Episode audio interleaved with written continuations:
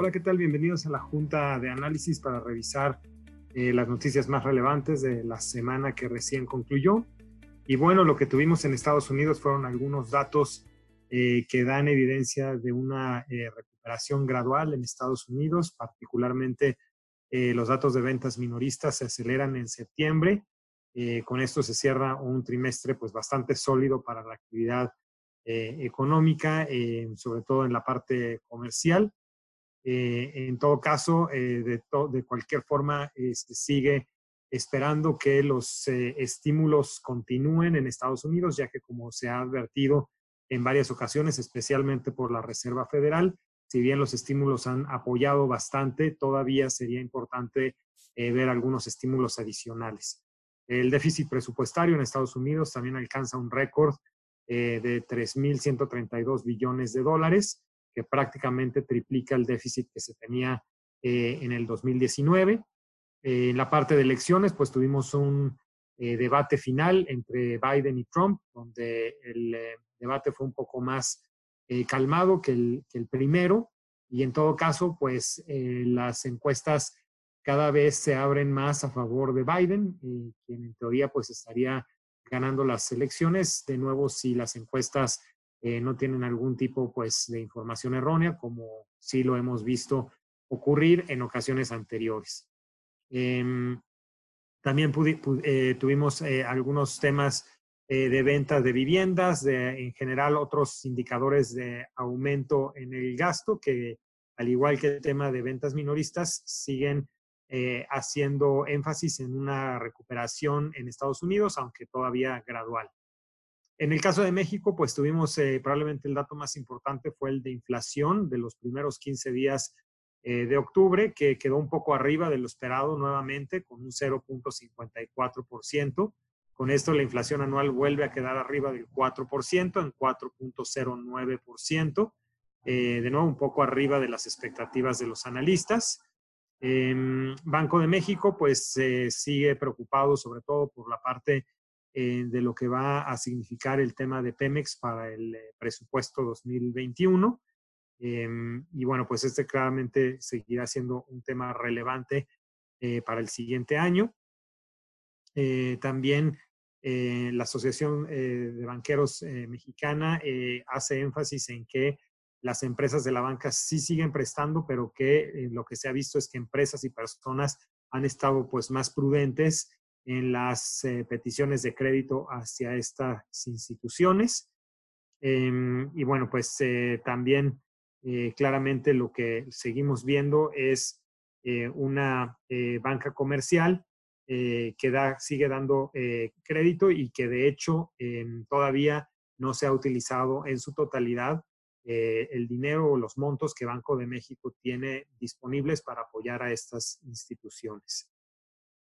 En general, esto es lo que vimos en la semana. En temas internacionales, probablemente lo más relevante se sigue dando a nivel de rebrotes de COVID-19 y muy particularmente en Europa, donde varias eh, naciones, particularmente las, las, ciudades más grandes eh, como París, Madrid, Londres, em, empiezan a tener algunos eh, temas de toques de queda o de cierres parciales de algunos tipos de comercios ante esta escalada de rebrotes que estamos eh, viendo.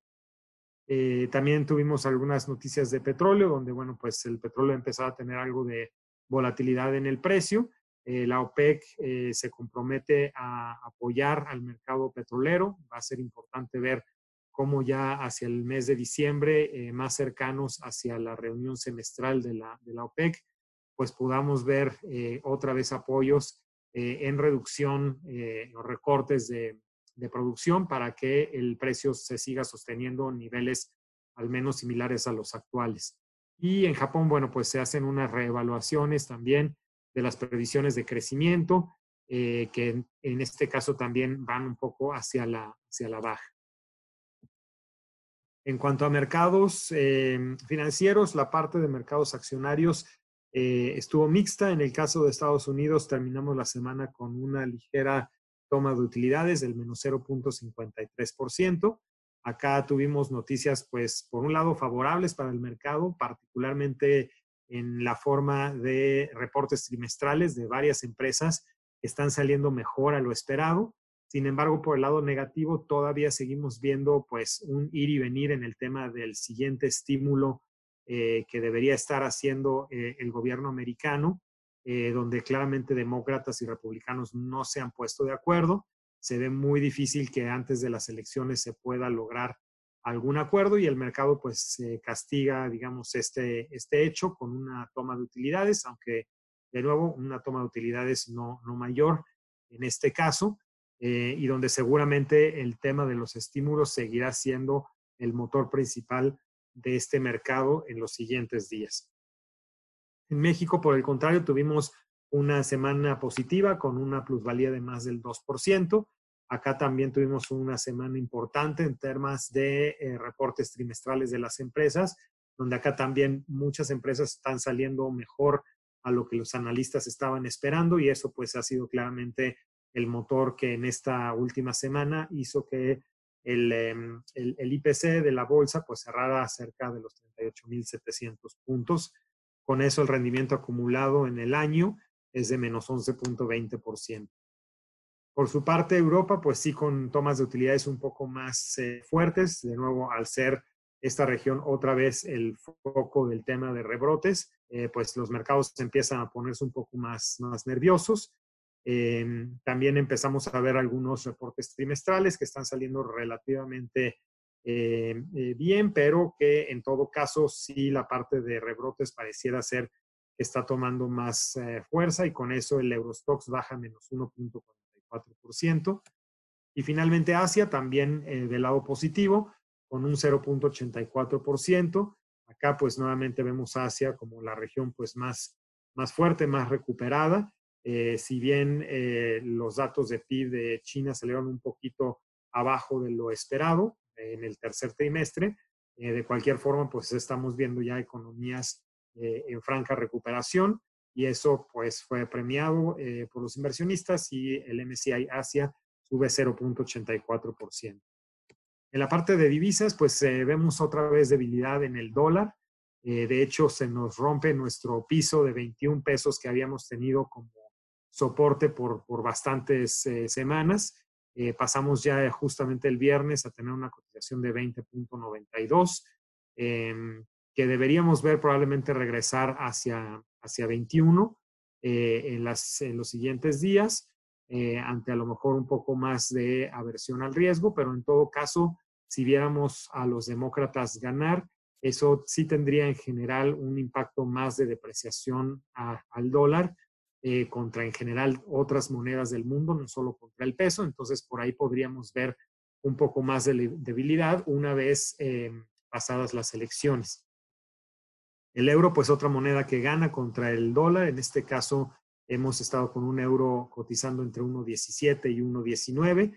Eh, cierra la semana bastante más pegado a ese techo, casi de 1.19. y bueno, pues aquí también eh, esta es eh, otra de las monedas que se ve beneficiada por la debilidad del, eh, dólar. Vemos, vimos también en general algunos componentes de PMI cayendo y saliendo un poquito más abajo de lo esperado. Entonces, de nuevo, la zona euro con algunas preocupaciones incrementándose por el tema del, del futuro crecimiento y, y claramente por los rebrotes. Mientras tanto, en la parte de deuda, pues tuvimos la subasta de CETES de 28 días que vuelve a salir abajo del dato de la semana pasada. Estamos con un CETE de 28 días en 4.14, eh, esperando pues ver si eh, Banco de México puede hacer eh, una disminución adicional en sus siguientes reuniones. la parte más de mediano plazo de la curva sube ligeramente, unos 5 puntos base, y ya la parte más de largo plazo eh, baja eh, aproximadamente unos 10 puntos base, entonces tuvimos movimientos mixtos a lo largo de los diferentes plazos de la curva gubernamental. Y bueno, para esta semana lo más relevante probablemente van a ser los datos de PIB, que tanto en México como en Estados Unidos van a estar saliendo. El dato de PIB eh, del tercer trimestre, que debería estar viniendo con pues una recuperación importante. Eso claramente va a ser el foco de la semana eh, por parte de, los mercados. eh, adicional a todo el tema del acercamiento ya de las elecciones en Estados Unidos em, y de lo que, bueno, probablemente va a ser eh, algunos días de volatilidad antes de que tengamos resultados finales de, de esta elección. Por el momento es todo, no olviden estar revisando nuestras redes sociales y nos vemos por acá la siguiente vez. Hasta pronto.